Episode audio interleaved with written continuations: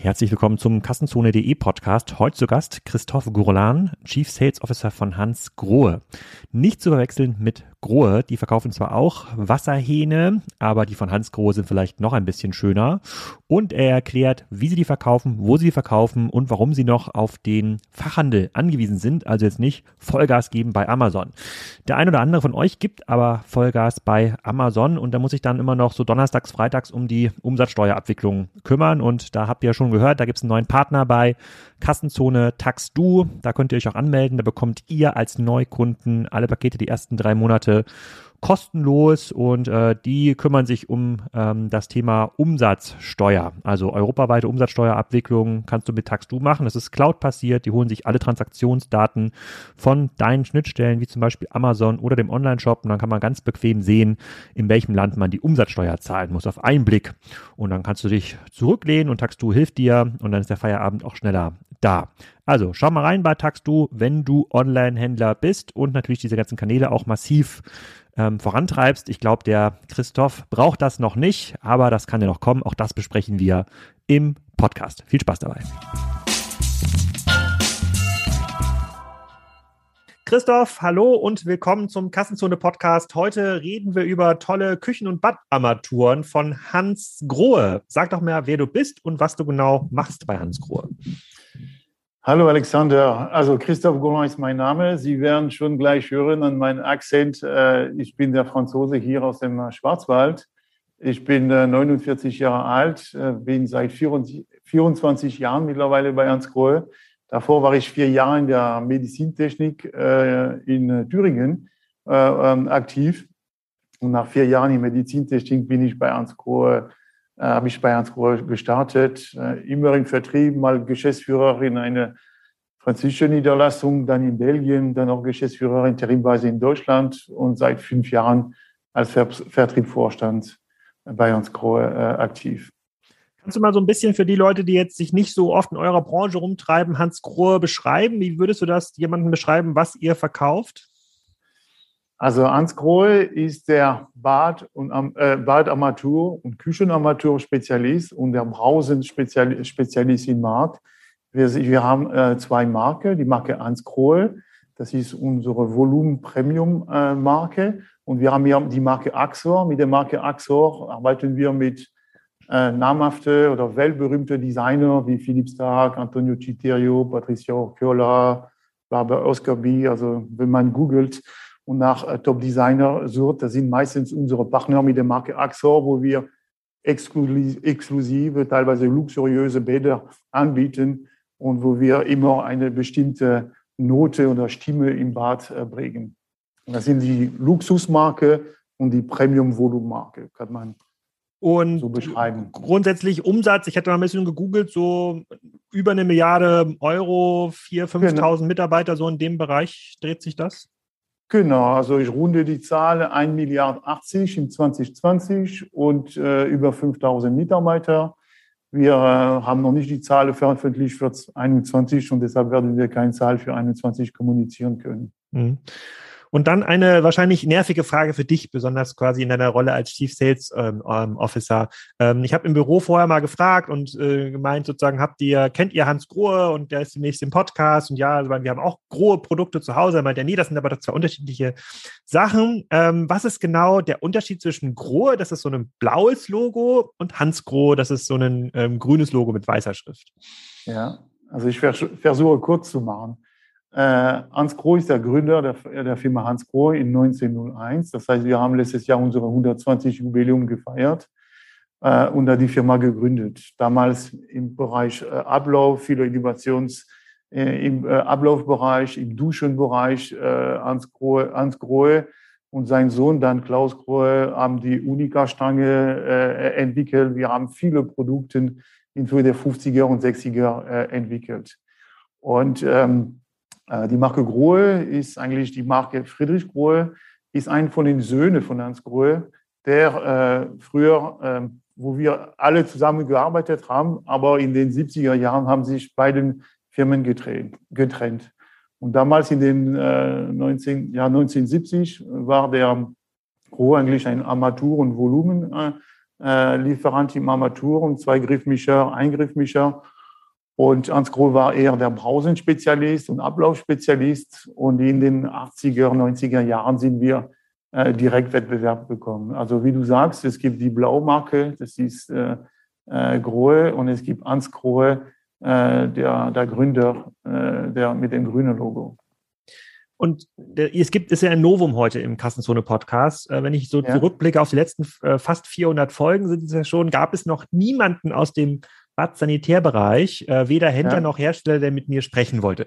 Gar nicht, okay. weil ich besonders bösartige Fragen stelle, sondern weil dieser Bereich ja, äh, ähm, ja, ja, ja so speziell organisiert ist. Dort gibt es sehr, sehr viele ähm, Stakeholder, äh, Großhändler, Distributoren, ähm, Installationsbetriebe ja. Äh, äh, und, und, am Ende euch, euch Hersteller. Und das sieht man ja auch oft so ein bisschen, wenn man auf die Webseiten geht. Wenn ich heute auf Hans Grohe die gehe, da sehe ich jetzt nicht ganz groß jetzt die neuesten Produkte kaufen, sondern es wird immer in so eine Fachhandelslogik übertragen. Ja. Kannst du das mal ein bisschen beschreiben? Also wie verkauft ihr heute eure Produkte? Wie kommt ihr auf diese Milliarde? Diese Milliarde Umsatz ist ja euer Innenumsatz. Also das ist ja quasi nicht das, was mit Hans Grohe Produkten in Summe im Markt erzielt wird, sondern das ist das, was ihr dann quasi erlöst, wenn ihr an die Fachhändler oder an die Distributoren verkauft.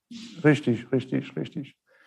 Also Erstmal, wir haben keine, äh, keine äh, Online-Shop und wir haben auch keinen äh, Offline-Shop. Also wir besitzen keinen Shop. Wir haben es, wie ich oft sage, unsere Strategie ist immer die Perfektion bis zum Transaktion. Aber die Transaktion oder Transaction ist nicht unser Metier. Also unser Beruf ist nicht ähm, äh, direkt zu verkaufen. Äh, wir wollen aber die Perfektion erzielen. Das heißt, der beste Service, der der beste Produkt, die wir bringen und die beste Betreuung von den verschiedenen Kunden. Aber wir haben keine Transaktion. Die einzige Transaktion, die wir heute haben, ist ungefähr in fünf, sechs Ländern eine, ein Ersatzteilshop. Das haben wir in ein paar, in ein paar Länder. Das rollen wir peu à peu in ein paar Länder äh, äh ab. Aber das ist die einzige Transaktion, die wir haben. Ähm, zum Erklären, wir verkaufen ungefähr 4000 Produkte, Artikelnummer, die man multipliziert mit Farbvariante oder Ländervariante. Und wir haben ungefähr 16.000 Ersatzteile. Wir haben es äh, mit einem Produkt und warum haben wir so eine, so, eine, so eine Distribution heute? Wir haben mit einem komplizierten Produkt zu tun. Wir, haben, äh, wir verkaufen kein Plug-and-Play-Produkt. Also wir haben kein Smartphone, die wir schnell anstecken und gleich bedienen wir sind äh, für die Mehrheit von unserem Produkt brauchen wir eine, eine, eine, Installation, eine Installation oder ein technisches Know-how. Und äh, deshalb für Hans Grohe, wie verkaufen wir, wie, wie sind wir unterwegs? Eigentlich haben wir drei Zielgruppen. unsere Hauptzielgruppe ist Installationsfirmen. Wenn ich sage Installationsfirmen, das, kann der, das ist der Installateur, äh, Kleininstallateur, äh, wie wir in Deutschland, Deutschland kennen, bis zum Großinstallateurbetrieb. Wir haben teilweise Installateurbetrieb mit 300, 500 Mitarbeitern. Das heißt, unsere Hauptpartner ist der Installateur, weil, äh, wie gesagt, ein technisches Produkt und du hast äh, sehr schöne Bilder bei dir im Hintergrund äh, mit dem Produkt know die wir vor zwei, drei Jahren präsentiert haben. Aber ein von den meistverkauften Produkten ist, ist der hier. Das ist eine, ein sogenanntes Fertigset mit zwei Verbraucher. Und das ist dahinter, das ist unsere berühmte E-Box, das ist eine Installationsbox. Und um, also das ist ein von den meistverkauften Produkten in Deutschland. Um das zu nutzen in der Dusche äh, täglich, äh, brauchst du eine, äh, ein Installateur-Know-how und ein großes äh, Know-how, um das zu, in, zu installieren. Zu bedienen ist sehr einfach, intuitiv, aber zur Installation ist, ist es wichtig, hier mit äh, mit dem Installateur unterwegs zu sein. Und dieses Installateurpartnerschaft oder diese Strategie, diese drei Strategie ist, äh, ist ein Dialog, den wir weltweit haben. Ich kann in Norwegen, in USA, in Japan diese gleiche, gleiche Strategie. Ich brauche die Installation. Und diese Installation ist sehr unterschiedlich. In Deutschland, Österreich, Schweiz, also in deutschsprachige Zonen haben wir mit sehr qualifizierten Installateuren zu tun. Äh, mit, äh, wir haben einen sogenannten Installationsclub und wir haben mit die Gespräche mit dem Installateur sind sehr unterschiedlich. Äh, und wir, haben's, äh, wir beliefern da Informationsdaten an den Installateur. Wir empfangen die hier im Schilddach in Schwarzwald und machen Produkttraining. Also da gibt es viele Zusammenarbeit. Aber wenn wir in Dubai sind oder in Indien auf ein Projekt, teilweise haben wir mit großen Installationsbetrieben und mit ein, zwei Projektleiter oder Bauingenieur, der ein Projekt leitet. Und da müssen wir auch für die Installation sicherstellen, dass, er, äh, dass der Kunde äh, die Produktinstallation äh, installieren kann. Und da, da, müssen wir mit Content immer uns adapti adaptieren zum Thema Installation. Aber der Installation äh, ist sehr, sehr wichtig, weil es, es ist der, der, äh, ja, der, der Hauptnutzer oder das ist, das ist der, der Hauptanwender von, der, von den Produkten. Ähm, der zweite, die zweite Zielgruppe, die wir haben, ich nenne das immer der Specifier. Der Specifier ist eigentlich der, der Architekt, der Innenarchitekt, der Ausstellungsverkaufen. Also die, die Person, die eben äh, unsere Produkte äh, äh, ausschreiben will, diese, die, die die Marke äh, spezifizieren will in, ein, äh, in Text oder die, wenn, man, wenn du in eine Ausstellung gehst, die dann uns beraten wird. Und das ist der sogenannte Specifier oder äh, der Decision Taker, sagen, wir oft. Und dann äh, der dritte, die dritte Zielgruppe ist der End-User. Ganz kurz, eine Frage zum Specifier, das ist dann so eine, ja. eine, eine jemand, der eine Badausstellung hat oder so eine Küchenausstellung? Äh, so ja. ja. Ja. ja, das, ist, das ist jemand mit einer Bauausstellung, aber das ist äh, ganz speziell der, der, eher der Ausstellungsverkäufer äh, oder der Architekt oder der Dekorateur oder Innenarchitekt, der einen speziellen Content braucht, äh, um unsere Produkte ja. äh, weiter zu verkaufen. Okay. Mhm. Und die dritte Zielgruppe ist der Endverbraucher. Äh, warum der Endverbraucher? Weil wir sind eine Marke, wir haben äh, mit Wettbewerb zu tun, wir haben im Wettbewerb auch Ausmarken zu tun. Und für uns ist sehr, sehr wichtig, ähm, äh, die Marke nach vorne zu, zu, zu, ähm, äh, zu, zu bringen, die Marke bekannt zu machen. Deshalb haben wir auch uns werden wir vielleicht später äh, im Fahrradsponsoring investieren, um die Marke Ansgrohe äh, bekannt zu haben. Das heißt, wir wollen äh, äh, uns bei End-User behaupten und äh, unterscheiden. Und ich sage, sind diese, ist der, der Entscheider und der, die, der, der End-User für uns sehr wichtig. Und das sind die drei Hauptziele, die wir weltweit verfolgen. Wie diese drei Zielgruppen kaufen, die können und die kaufen meistens, vor allem in, in Deutschland, äh, über der sogenannten traditionelle, traditionelle Handel. Aber manche kaufen online, manche kaufen im Baumarkt. Also die, diese drei Zielgruppen kaufen in verschiedenen Kanälen. Unser Hauptkanal ist äh, historisch und weil wir kein Plug-and-Play-Produkt haben, äh, ist schon der traditionelle Handel. Aber wir sind auch im, äh, im Baumarkt, äh, also in Deutschland äh, bei dem berühmten äh, Obi, Bauhaus, Honbar und Co. Äh, präsent. Äh, aber wir sind auch äh, bei dem Online-Händler auch präsent. Aber bei dem, ähm, vielleicht da mal ein Problem aus der sozusagen aus der Praxis als des Endnutzers, wenn ich jetzt ähm, hier so ein Produkt kaufe, ein, ein, Duschsystem im Baumarkt oder auch bei Amazon, da kann ich ja eure Produkte auch kaufen, reden vielleicht ganz, ja. gleich mal drüber dann sagt der Installateur ja, ja, da fehlt ja irgendwie die Hälfte und nee, das, ähm, ich installiere das nur, wenn das bei mir gekauft wurde. Und das mhm. führt ja in der, zumindest in Deutschland, das ist ja der Markt, den ich ja dann so ein bisschen kenne als Endkunde, das führt ja immer zu dem Gefühl, ah, ich muss das bei dem Installateur kaufen, dann verdient er nochmal irgendwie 100 Euro äh, daran, ähm, äh, daran mit oder verkauft mir besonders teure Teile. Und das ist ja so ein bisschen intransparent, die man versucht ja in anderen Vertriebsmodellen nicht zu haben, wo man sagt, du kaufst jetzt hier, jeder kriegt den gleichen Preis oder der Preis ist transparent. Dieses mehrstufige System über den Fachhandel und den Installateur führt ja zu mhm. intransparent und dann natürlich auch zu Unzufriedenheit beim, beim Kunden. Ist das irgendwie lösbar oder habt ihr ein bestimmtes Incentive-Modell für die Installateure? Also die, die meisten Produkte, die der Installateur verkauft, äh, kauft er selber und verkauft äh, direkt. Teilweise äh, kann ein, ein User, äh, ein Endverbraucher, pardon, äh, auch selber kaufen und manche Installateure berechnet, Berechner der, der, der Montage. Äh, es gibt, es gibt ab und zu eine, eine Installateur, der Nein sagt. Das ist, äh, das ist seine Entscheidung. Aber teilweise manche End-User kaufen und lassen das von einem Installateur montieren oder die montieren das selber. Die, äh, die Schwierigkeit ist in ein paar Ländern, und das ist in Deutschland auch ein Thema, ist die, die Versicherung. Also was machen wir, was, was ändern, äh, ändern wir mit der Montage. Und äh, nicht jeder traut sich, ein Armatur zu wechseln. Ich habe es hier auch, also das ist eine neue Anbrause von uns. Das zu ändern, trauen sich schon viele Leute. Und heute, wenn wir über Absatzkanäle und auch die Gründe, warum wir im, äh, um, in alle Kanäle sind. Also eine Armbrause traut sich fast jeder, auch nicht jeder. Ne? Aber ein Armaturen zu tauschen, wie äh, also ein E-Box sowieso oder ein einfacher Einhebelmischer, äh, wie du bei dir im Hintergrund hast, äh, das traut sich nicht jeder. Und eigentlich, mit, wir stellen, stellen wir auch fest, in Europa immer weniger Leute sind, äh, sind, äh, sind affin mit Montage, Montage-Know-how oder Montagekultur. Ja, zum Glück ich nicht. Also ich habe mir, glaube ich, tatsächlich, ich weiß gar nicht, wo ich es gekauft habe, weil dieses, äh, es gibt ja so ein Duschsystem bei euch, das Chrometa ja. E240, ich glaube, das habe ich irgendwie zweimal verbaut. Danke, ja. Äh, ja, ja. Ähm, hier, das hat auch super, das hat auch super funktioniert. Wenn die Anschlüsse standardisiert sind, ist ja doch alles dann recht einfach ähm, ja. am Ende.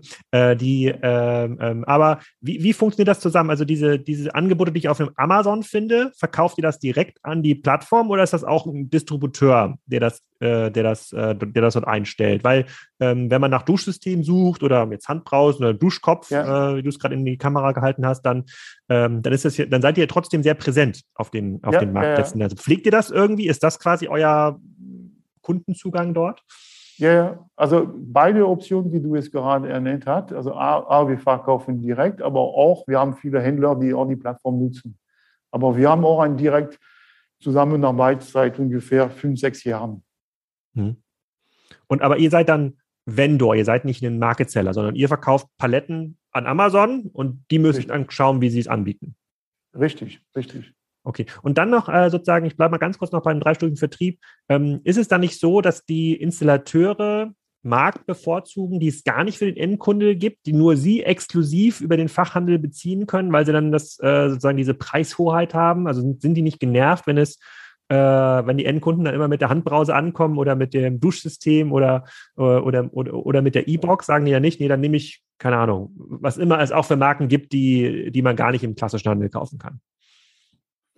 Es gibt, also wir haben nicht 100% Marktanteil, wir haben Installateure, die mit anderen Marken arbeiten, das gibt immer.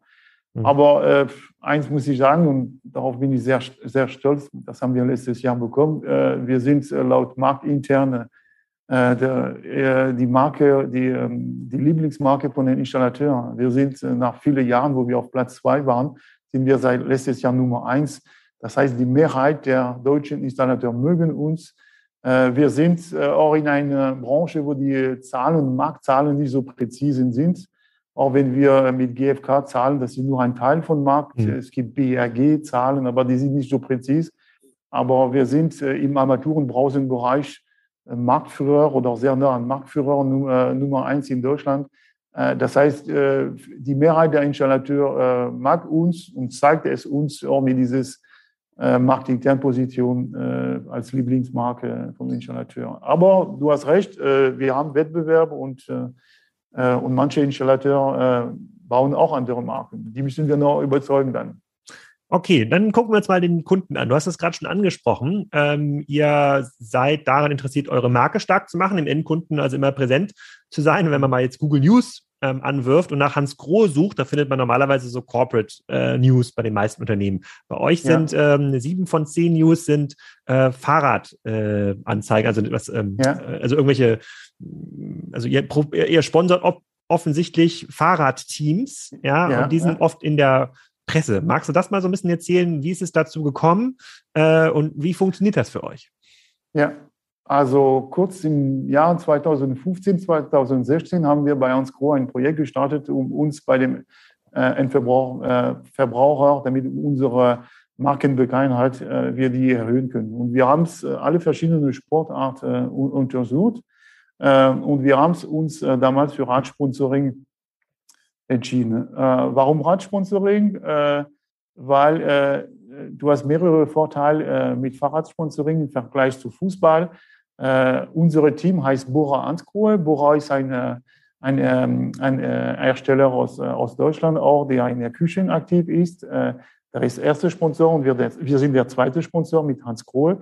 Und der Vorteil ist, das ist nicht wie, äh, in Sponsoring, das ist nicht wie bei Bayern München, wenn du auf Trikot ist, die Mannschaft heißt immer Bayern München und die, äh, der große Vorteil im Fahrradsponsoring, das Team heißt äh, Bora Hansgrohe. Das heißt, weltweit über 230 bis 240 Tagesrennen, weltweit, wenn es, wenn, kein Corona gibt. Also im normalen Fall haben wir 230, sind wir weltweit unterwegs mit Fahrrad. Und äh, eins äh, wissen vielleicht äh, nicht viele Leute, der Tour de France ist nach dem Olympisch, Sommer-Olympischen Spiel und nach der äh, Fußball-Weltcup ist der meist, angeschaut, äh, meist äh, geschaute äh, Programm. Also Tour de France ist an dritter Stelle und er ist äh, sowas von populär weltweit, wird von hunderten Millionen oder Milliarden Menschen angeschaut. Und äh, der Invest in Fahrradsponsoring, die äh, sogenannte Media Value oder Return on Media Value, ist enorm.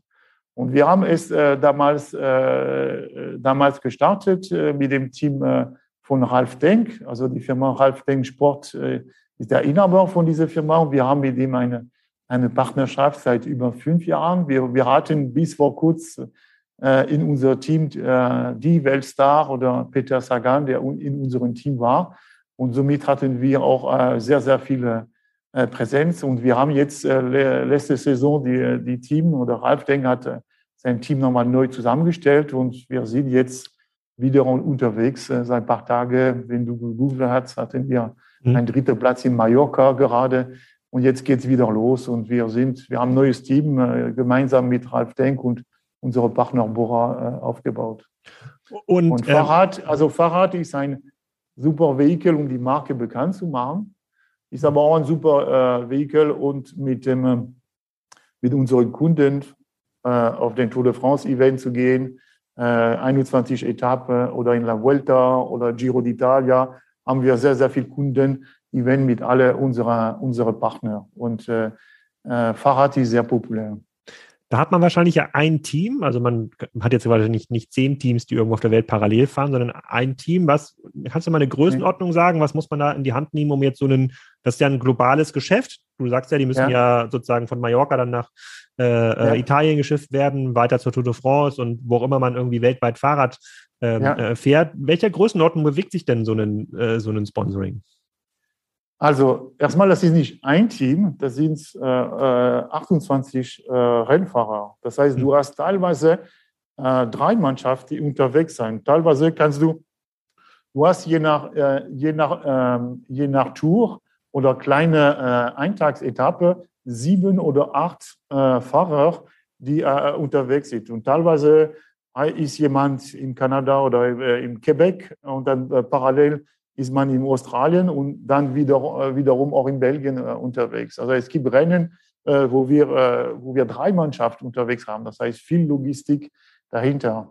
Ralf Denk Sport, Sport hat über 80 Mitarbeiter, also 30 Rennfahrer und dann eine komplette Logistik mit den ganzen Sponsoren, die ganzen Partner und die ganzen Fahrräder und die Logistik durch die Welt zu haben. Und dann, also das ist Rennen, Training Camp, also es ist eine sehr professionelle äh, Organisation, äh, die, ähm, die man braucht. Um, 80 äh, Mitarbeiter, was verdient denn so ein Radfahrer im Jahr? Dann kann ich mir das noch ausrechnen.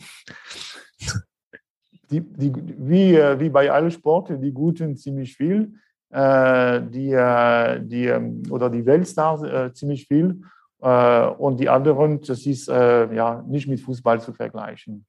Aber ich habe jetzt quasi mal so eine, so eine Überschlagsrechnung. Aber unser Beitrag, ich werde keinen Wert nehmen, aber wir investieren mehrere Millionen ja. äh, gemeinsam mit der Firma Bora, aber auch mit anderen. Es gibt andere Partner, äh, die nicht, äh, die auf dem Trikot äh, anwesend sind. Berühmte Fahrradmarke Specialized ist seit bei uns langjährige Partner und andere Partner wie äh, Le Col zum Beispiel. Also mehrere Millionen nehme ich mal, nehme ich mal so mit als Wert, aber man muss schon davon ausgehen, dass es ein niedriger zweistelliger Millionenbetrag ähm, ähm, ist für so ein ganzes Team. Also irgendwie 80 Leute, 30 Rennfahrer, die ganze Logistik. Also das äh, kostet jetzt nicht 100 Millionen, aber so 20, 30 Millionen müssen die schon in die Hand nehmen jedes Jahr, um überhaupt sowas zu finanzieren. Das Gesamtsportevent, äh, ja, um den Dreh, ja. Ja, okay. Aber, aber spannend. Ich habe ja auch noch nicht, ich finde es auch einen spannenden Aspekt. Ich habe mir noch nicht, nicht drüber nachgedacht, dass ja das Team wie ihr heißt. Das stimmt. Ist ja nicht sozusagen ja. Team Ralf Denk, gesponsert von Hans Grohe, sondern es ist quasi Team Hans Grohe. Richtig, ja. Das eigentlich, jetzt eigentlich überlege ich mir, ob Team Spriker, ob das eine, naja, ist leider keine Endkundenmarke. Äh, ist denn Radsport ein globales Phänomen? Also ist es überall auf der Welt, wo ihr verkauft, äh, ähm, relevant? Oder ist zum Beispiel in den USA, also gut, mit Lance Armstrong ist es wahrscheinlich in den USA auch bekannt geworden, aber ist ja. das wirklich so ein ganz, ist das ein globaler Sport? Es ist ein glo globaler Sport. Also es ist äh, in Belgien oder Niederlanden ist es fast eine Religion. Also das ist äh, mehr als Sport. Also das mhm. macht fast jeder Mensch. Aber man hat gesehen und du hast bestimmt viel äh, gesehen auch. Äh, ich glaube, ich habe in manchen Podcasts gesehen. Das Fahrradgeschäft boomt. Jeder auch in mhm. Corona-Zeit hat sich ein Fahrrad, Fahrrad besorgt. Fahrrad war ein großes Thema für die Menschen, gerade auch mit dem Revolution E-Bike dann äh, gibt es immer mehr Leute, immer mehr ältere Leute, die jetzt auf E-Bike-Tour und Urlaub machen. Also es ist ein Phänomen, der sehr bekannt ist und äh, normalerweise fängt die Saison in Argentinien und in Südamerika ist Fahrrad ein Riesenthema. Wir haben es, äh, also wir profitieren, also das ist eine Investition, der sich wirklich rendiert, äh, weil wir haben es äh, in, in, in alle Länder, wir haben 28 äh, Fahrer, habe ich vorhin gesagt, mit 15, 16 Nationalität. Also wir haben, äh, wir haben deutsche Fahrer, aber wir haben auch äh, Fahrer aus Kolumbien, aus Italien, aus Russland und wir haben immer ähm, in jedes Land jemand, auch jemand in Australien gerade, auch wieder ein Rennen und es ist ähm, dank der, dank der Team und dank unserer Investition, die wir, die Aktivierung von den Sponsoring mit Kunden, mit, äh, mit Presse und Journalist äh, äh, bekommen wir hohe Sichtbarkeit. Ja. Ah, okay, es, ja kein, es hat ja keinen Direktvertriebseffekt. Es ist jetzt nicht so, wenn, ein, wenn die Vuelta endet und ein Hans-Grohe-Fahrer ähm, dort gewinnen kann, kauf, kaufen sich irgendwie hunderttausende Menschen im Hans-Grohe-Shop eine neue Handbrause, sondern du sagst, ja. ähm, das führt dann aber dazu, dass dann die dass dann euer, eure Mannschaft in, in Spanien, die mit den Installateuren und den Badausstellern dort zusammenarbeitet, es deutlich einfacher hat, Termine zu bekommen. Ja, weil die haben das vielleicht gesehen im Fernsehen, die äh, kommen vielleicht zur, zum Vuelta VIP-Dinner mhm. und, und, so. Also, es, also im Grunde genommen ist das ein, schon auch ein B2B äh, Investment für euch. Richtig, richtig, richtig, richtig. Mhm. Und wir haben es ja wir können natürlich nicht messen, wenn wir eine Etappe oder der grüne Trikot bei Tour de France haben, äh, wie viel Umsatz generiert ist. Äh, aber mit, äh, mit Kundenevent und mit, mit, dem, mit dem Likes, mit dem Aktivität und mit Social, Social Media, mit LinkedIn, Twitter und Co., da sehen man schon, wie, wie viele Follower wir haben und wie viele Menschen die Marke verfolgen oder die Borans Grohe Team verfolgen. Und äh, wir haben schon eine Fahrrad-Community äh, äh, erreicht, aber nicht nur die Fahrrad-Profis, sondern viele, viele End-User äh, kommen da in Berührung mit der Marke. Und äh, als Marke, als Premium-Marke, unser Ziel ist, äh, First Choice, First Choice oder Top of Mind zu, zu sein bei dem End-User. Und das ist ein Weg, um da, uns da zu behaupten. Also wenn wir die Nachfrage von äh, Endverbraucher haben mit, äh, mit Sponsoring und dann den Support von unserem äh, Lieblingspartner, die Installateur haben, haben wir schon zwei gute Ambassador äh, oder gute ähm, äh, Kunden überzeugt. Ja. Dann müsste es ja in deiner Logik demnächst ja auch noch das ähm, Team Axor geben, oder? Ja, ja, äh, das ist ähm, ein guter Punkt und das haben wir in der Tat in 2015, 2018 gesagt, äh, ja, wir haben zwei Marken, wie, wie machen wir das? Und wir waren auch, äh, in, äh, wir haben viele Sportarten angeschaut äh, und auch überlegt mit Axel, wie, wie wir das machen. Und wir haben gesagt, wir, wir sammeln erstmal Erfahrung mit der Marke Ansgrohe. Wir haben gesagt, wir können nicht gleich zwei große solche Projekte starten, aber wir haben mit der Marke Ansgrohe Ansgrohe gestartet und äh, ja, es könnte sein, dass wir langfristig auch was mit dem Marke Axor machen. Also das hatten wir, äh, als wir das wirklich analysiert haben, weil wir haben Fußball angeschaut. Ich war selber bei Champions League Finale habe mich mit anderen Marken äh, unterhalten, wie, äh, wie die das Sponsoring aktivieren. Also wir haben verschiedene Sportarten analysiert. Äh, aber wir haben uns gesagt, wir fokussieren uns auf Ansco. Aber es könnte sein, dass wir mittel- und langfristig auch was mit AXA unternehmen, wo wir sehen, dass die Marke Axor als Premium Luxury, ja, wo wir einen Sport da, ein Matching äh, äh, hätten. Hm. Und ähm, vielleicht kannst du noch mal ein bisschen was dazu erzählen, wie sich dann Axor vertreibt? Also funktioniert das genauso? Also ist das auch dann der die Badausstellung und der ja. Fachinstallateur, der das dann empfiehlt, der dann keine Ahnung, wenn er in den Haushalt kommt in Hamburg in eine Millionenvilla, dann sagt er, okay, ich habe hier was von Axor statt von Hans Grohe. Funktioniert das dann so?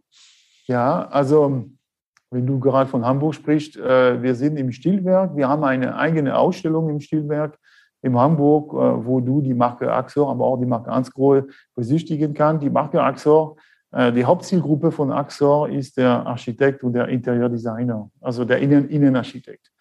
Und äh, diese Zielgruppe ist unser Hauptmultiplikator in dem Verkauf, Verkauf von Axor. Also mit Axor, man verkauft nicht nur ein Armatur, man verkauft ein gesamtes Ambiente. Mhm. Das heißt, wenn wir haben oft ein Bad, von Jean-Marie Massot oder ein Ball von Antonio Citerio. Und da will oft der Architekt an der Endverbraucher ein komplettes Design äh, äh, anbieten. Aber oft mit der Marke, was wir mit der Marke Axor auch machen, ist, äh, wir haben keine Grenzen.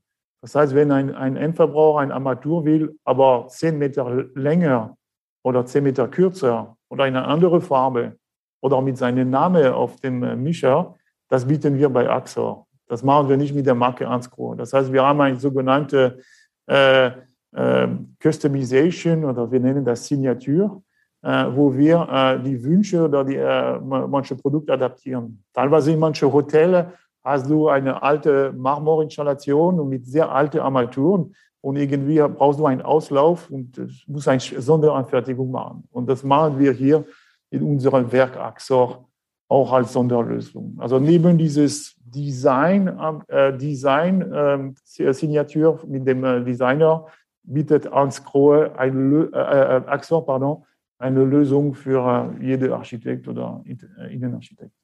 Okay, also ich verstehe, wie der sozusagen wie eure ja. Marke aufbaut und wie ihr zum, äh, zum, äh, zum Kunden kommt, zumindest im ähm, Hans Grohe Case. Das ist ja wahrscheinlich auch ja. der größere Teil von eurem Business, oder? Genau. Und die, äh, auch nochmal zu deiner Frage die Marke Axor äh, wird vor allem im Ausstellung, das ist eine beratungsintensive Marke, die wird vor, allem im Ausstellungsverkauft. Also die wird nicht äh, online verkauft oder wenig online äh, verkauft. Wir vertreiben nicht die Marke Axor über Amazon zum Beispiel. Also das ist eine wenig on, Online-Marke, ist eher eine, eine exklusivere, selektive Distribution. Mhm. Nicht komplett, aber schon eher selektiv. Okay, dann, dann würde ich vielleicht nochmal gerne verstehen, sozusagen, wie, sozusagen, wie, wie, ja, wie profitabel klingt jetzt profan, aber wie, wie sich das lohnt. Ähm, fangen wir damit an, äh, zum äh, sozusagen sehr aktuelles Thema äh, Rohstoffe.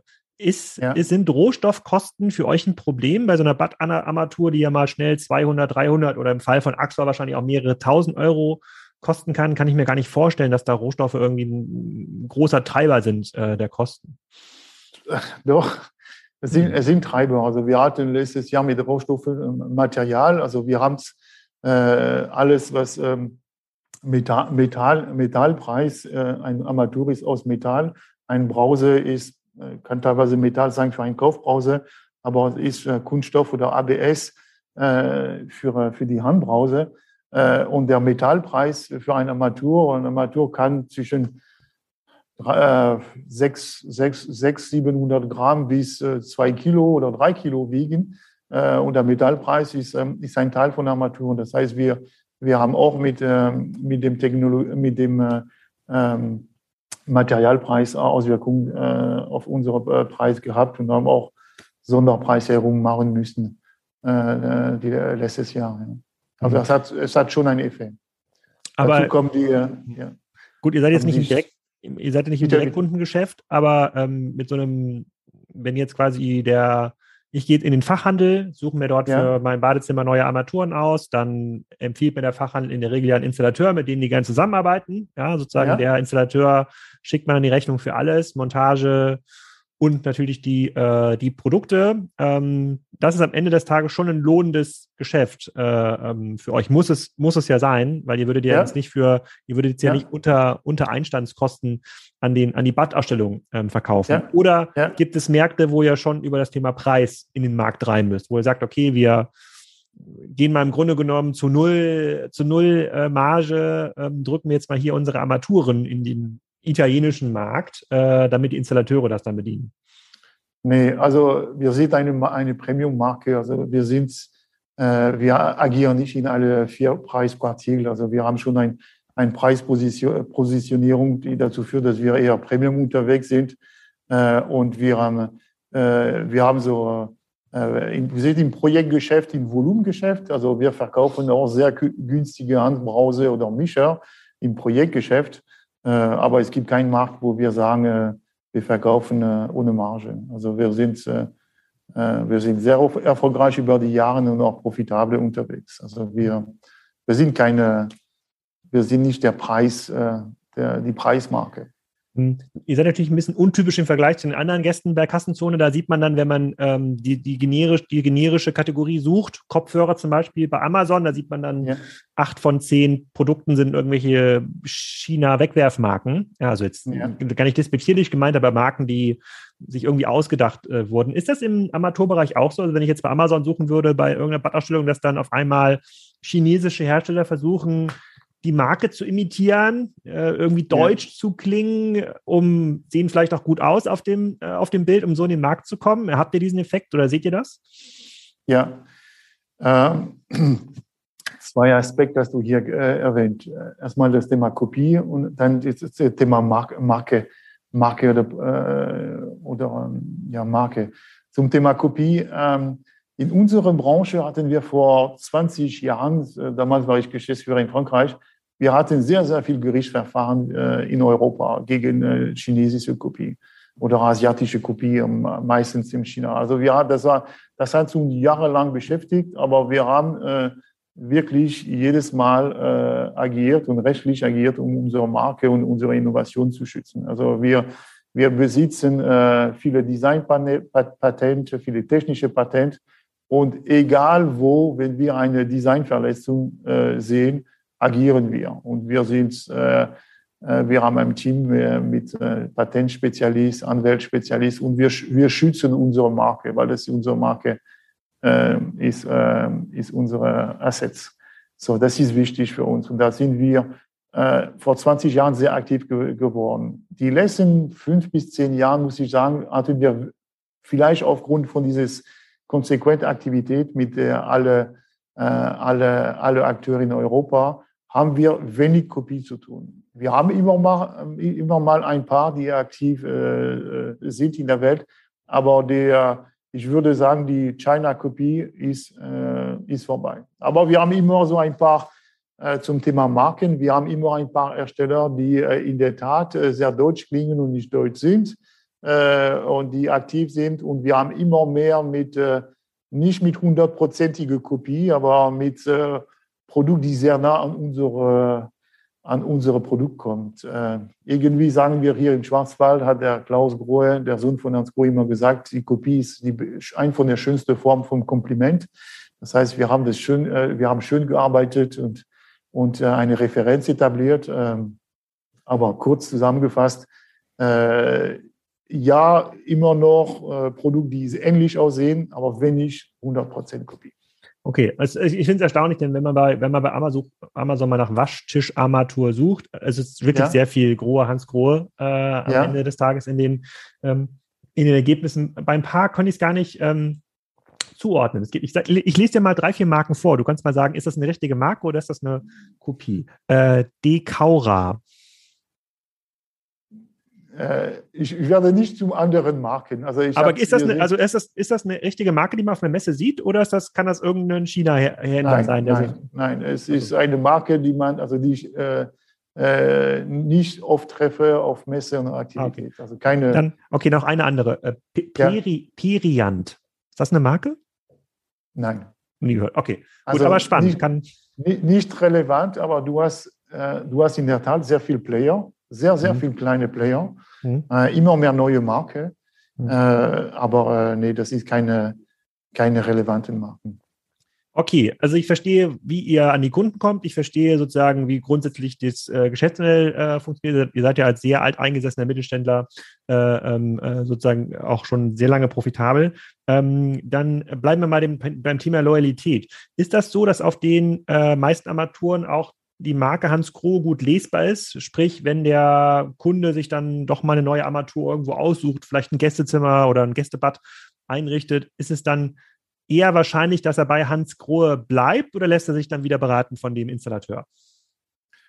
Also die Marke und der Logo von Hans Grohe wirst du immer schön sehen, weil er wird äh, gelasert. Das heißt, auf dem Griff von dem Produkt haben wir ein Lasersystem. Das heißt, nach 20 Jahren sehen wir immer den Logo von Hans Grohe. Manche Hersteller äh, machen nur eine, ein Druck oder ein Tempodrucksystem, wo das ist nur Lack, das was mit der Jahren äh, verschwindet. Äh, äh, aber uns ist die Marke so wichtig, dass wir haben einen sehr guten Print von den Produkten von der Marke Hans Grohe auf, ähm, auf dem Mischer. Das heißt, nach äh, 10, 20 Jahren, äh, man wechselt die Armatur sehr unterschiedlich. Also in meinem Hotel äh, alle sieben, acht Jahren, im Zuhause man sagt im Durchschnitt, ein Bad wird alle 17 Jahre renoviert, aber wir haben auch Armaturen, die 20, 25 oder 30 Jahre äh, alt sind. Also die, Mark, äh, äh, die, Mark, äh, die Marke ist und wir, wir wollen äh, First Choice sein. Also wir, wir achten sehr viel auf die, auf die Qualität von dem Produkt. Äh, eine,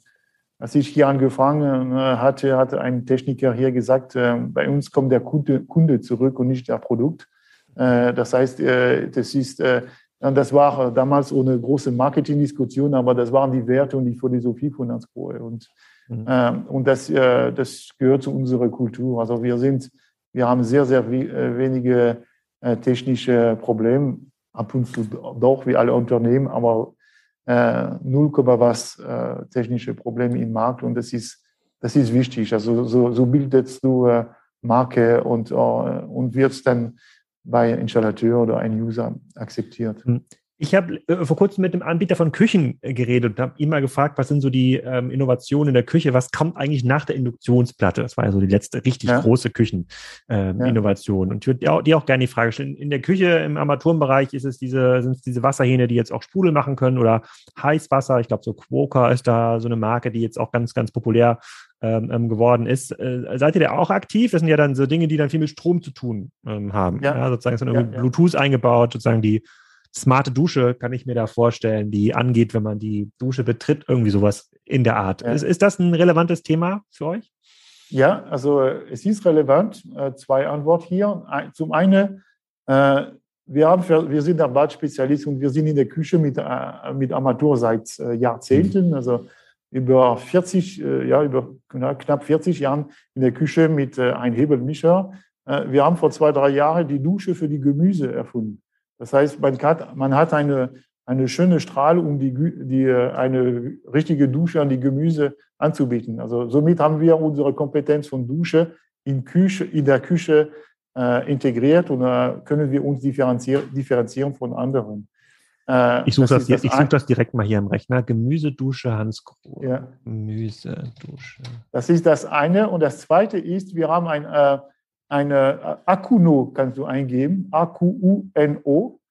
Da mhm. wirst du diese Strahlart, diese Duschstrahlart in der Küche äh, sehen. Und der zweite Aspekt war die Frage äh, Produkt mit mehreren Fun äh, Funktionen. Wir haben es äh, erst dieses Jahr ein Produkt lanciert, Akitura, auf der ähm, RIA 30 in, in Deutschland eine, eine, eine, eine Armatur, wo wir auch Sprudelwasser und auch mehrere Funktionen für die Küche anbieten. Das wird ja. gerade erst. Ja. Mhm. Und äh, aber müsst ihr dann euch dann quasi auch mit äh, ähm, dann so langsam Richtung mit dem Thema Elektro beschäftigen? Das sieht man ja bei dem einen oder anderen Wettbewerber von euch, dass es dann auch darum ja. geht, auf einmal ja, sehr komplexe elektrische Armaturen dann unter die Küche zu bauen oder ins ins Bad zu, äh, ins Bad zu bauen. Oder das, ich habe es im Hotel gesehen, da waren die Armaturen auch äh, quasi elektrisch bedienbar. Ja. Da hat man quasi wärmer und kälter gestellt auf Knöpfe. Ja, ja. Äh, also in, in der Küche schon, wenn du mehrere Funktionen äh, hast in der Küche äh, mit, Pat äh, mit Ersatzkartusche, also Patronen, die du tauschen musst, hast du auch mit Elektrizität zu tun. Äh, im Bad. Aber wiederum, wir haben vor ein paar Jahren auf der Messe äh, ISA in Frankfurt eine, ein Konzept präsentiert, das nennt sich Rain Tunes und wo wir äh, in der Tat äh, eine digitale Dusche anbieten. Also mit Rain Tunes sind wir, äh, bringen wir digital ein, äh, die, ähm, unser, ein digital Angebot unter der Marke, Marke Ernst Groh Bad, äh, wo du auf ein, ein einfaches Display, ein Touch-Display oder mit deinem iPhone deine Duschszene äh, auswählen kann, programmieren kann. Und das haben wir vor zwei Jahren äh, lanciert. Das war ein paar technische Erfor äh, Herausforderungen am Anfang, aber das wird dieses Jahr lanciert, also Rain Tunes. Und da gibt es, es laufen noch Kooperationen im digitalen Bereich, auch mit Philips Hue haben wir gerade eine ein, ein Kooperation äh, gehabt mit unseren verschiedenen Duschszene, wo wir mit unserem Produktangebot äh, äh, im Digitalbereich äh, gehen. Das ist äh, seit zwei, zwei, drei Jahren äh, eine, ein neues Prozess. Äh, das war, ist weiterhin sehr manuell, äh, aber wir, wir haben hier angefangen und haben gute Resonanz mit den Produktpräsentationen. Wird gerade in Deutschland und Österreich lanciert. Und wenn du jetzt nach vorne schaust, in den nächsten zehn Jahren, du bist ja Chief Sales äh, in, ja. in, dem Unternehmen und, und dir jetzt mal so die Umsatzentwicklung vorstellst, wo kann ein Unternehmen wie ihr ähm, noch stark wachsen? Ist das dann ein neues Segment in einem Haus, in bestehenden Märkten, also viel stärker dann zum Beispiel Küche oder irgendwas anderes, äh, wo man wo man Armaturen ähm, ähm, braucht, oder sind das neue Märkte, also tatsächlich Geografien? Wo wird für euch das Wachstum einfacher oder schneller gehen? Also wir werden äh wir verkaufen heute in 140 Länder. Äh, wir haben äh, über 35 äh, eigene Anscore Filialen. Also wir machen 20 Prozent von unserem Umsatz in Deutschland. In vielen Ländern sind wir der Nummer eins oder Nummer zwei im Markt. Es gibt aber viele Länder, wo wir den Marktanteil, wo wir deutlich Marktanteil gewinnen können. Also wir können ein organisches Wachstum mit unserem Core-Business, Armaturen, Brausen, definitiv ähm, äh, ausbauen. Und da haben wir äh, noch großes Potenzial, auch in Deutschland. Äh, der zweite Punkt ist, ähm, wenn du in China gehst, haben wir in China eigenes Produkt, eigenes Sortiment gestartet und wir haben es in China auf Messe seit drei Jahren oder vier Jahren jetzt Dusch-WC. Das heißt, wir haben für das andere Produktangebot in China etabliert. Das heißt, wir holen neben unserem Core-Business mit Browser und Armaturen, haben wir neues äh, Wachstum. Und China ist unser zweiter Markt das, äh, nach Deutschland. ist ein sehr wichtiger Markt, wo wir als Markt, deutsche Marke äh, die Nummer eins ausländische deutsche Marke sind in China. Da sind wir sehr erfolgreich unterwegs und wir haben es mehr Produkt im Badangebot. Das heißt, die Wachstum wird über ein komplettere Badangebot sein. Und das werden wir in manchen Regionen der Welt äh, weiter ausbauen und da haben wir auch Wachstum, Wachstumspotenzial. Müsste denn nach diesem Klopapiermangel in Deutschland während der Corona-Krise die Nachfrage nach Dusch-WCs auch nicht hier lokal sehr ja. hoch sein? Äh, wir haben es, äh, wir unter, also wir, unter, wir haben das untersucht. Äh, die Produkte, die wir entwickelt haben für den chinesischen Markt, sind nicht in Europa einsetzbar. Das hat mit Technik zu tun, äh, weil der Wasser oder Abfluss kommt direkt von, von dem Boden und in Europa kommt es meistens von der Wand, von einer Verwandtinstallation. Also die, die, die passen nicht. Aber äh, viele Installateure, die ich besucht habe letztes, letztes Jahr, haben das auf Messe oder auf Google gesehen, dass wir solche Produkte haben. Und die Nachfrage ist da. Also die, äh, die, Dusche, äh, die Dusche oder eine Dusche, äh, Dusch, äh, Dusch-WC, äh, da wir als Duschenspezialist äh, sind und anerkannt sind, die Nachfrage ist da. Aber wir, haben's, wir haben es nicht vor, kurzfristig oder mittelfristig es in, in Deutschland einzuführen. Ja, sehr spannend. Also äh, Wachstumschancen gibt es, äh, gibt es noch. Ähm, ihr seid gut ausgestattet, also ihr äh, sozusagen findet ähm, findet immer wieder auch neu, neue Nischen und Wachstumspotenzial in, der, in, dem bestehenden, äh, in dem bestehenden Sortiment. Dann vielleicht letzte ja. Frage, ähm, Mitarbeiter. Wir haben fast jeder Gast, der hier im letzten zwölf Monaten äh, im Podcast Rede und Antwort gestanden hat, äh, meint, er könnte noch stärker wachsen, er könnte noch besser sein, aber er findet gar nicht mehr genug äh, Mitarbeiter und teilweise haben dann auch Mittelständler schon über 100, 200 offene Stellen ähm, mhm. annonciert. Wie ist das in eurem Bereich? Ähm, ich glaube, ihr habt ja Werke schon europaweit verteilt. Ich glaube, in Serbien habe ich das gesehen. Habt ihr, einen, ja. ähm, habt, ihr ein, habt ihr ein relativ großes ähm, Werk? Findet ihr noch genug Leute, die diese Armaturen bauen? Also wir haben insgesamt sieben Werke heute, äh, vier, vier in, Deutschland, eine in den USA, eine in Frankreich und eine in China. Das Werk, was du äh, gerade erwähnt hast, ist ein Projekt. Wir haben gerade das Projekt in Serbien äh, gestartet, aber das Werk wird in zwei Jahren in, Funktion gehen. Aber wir haben es in der Presse eine, große Investition bekannt gegeben hier. ja, wir haben es in viele Länder. Wir haben die, die Suche, wenn man äh, jemanden sucht, im Vertrieb, im Marketing, aber auch in der Produktion, äh, wir haben äh, Schwierigkeiten, Leute zu finden. Äh, bei, uns, bei uns im Schwarzwald hier, also in der Ortenau Kreis, ist der Arbeitslosenquote bei drei Prozent, zwischen 2,8 und 3,2 Prozent. Das heißt, es ist schwierig, Leute zu finden. Ähm, aber wir, ähm, wir machen sehr viel. Wir haben eine äh, eigene Schule mit Ausbildungszentrum. Wir bilden äh, jedes Jahr ungefähr 150 äh, junge, junge oder ältere, ältere Personen. Äh, und wir müssen oder wir sorgen dafür, dass wir unser eigenes Talent äh, aufbauen. Aber es ist, es ist eine Schwierigkeit. Und auch äh, wenn ich mit dem Installateur auf Tour gehe, die haben auch äh, Probleme mit, äh, mit Nachwuchs und Jugendtalenten. Wir haben schon in manche, manche Metier schon ein Problem mit der Alterspyramide und wir, die Attraktivität von unserer, von unserem Metier, der ein technisches Metier ist. Und das ist schon, schon, das ist schon eine Herausforderung. Also wir sehen schon, dass die Suche für, von Mitarbeitern länger dauert. Mhm. Ist aber nicht nur in Deutschland. Es ist europaweit äh, europaweit ein Thema.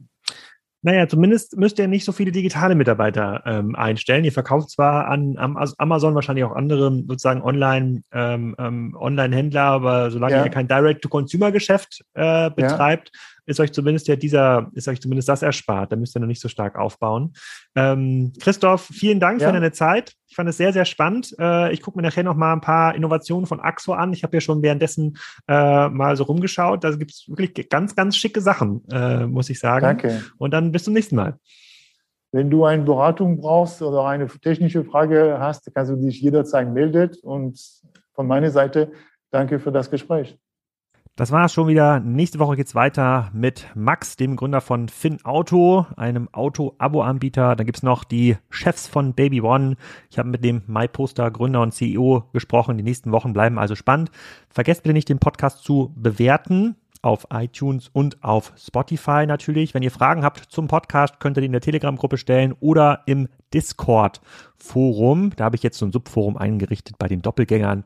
Da könnt ihr also auch Fragen und Rückmeldungen zum Podcast geben. Ich stelle auch mal ein paar Fragen und versuche Feedback zum Podcast einzuholen. Mal schauen, ob wir hier die Kassenzone Community in Gang bekommen. Dann noch einen schönen Donnerstag oder ein schönes Wochenende, wann auch immer ihr diesen Podcast hört.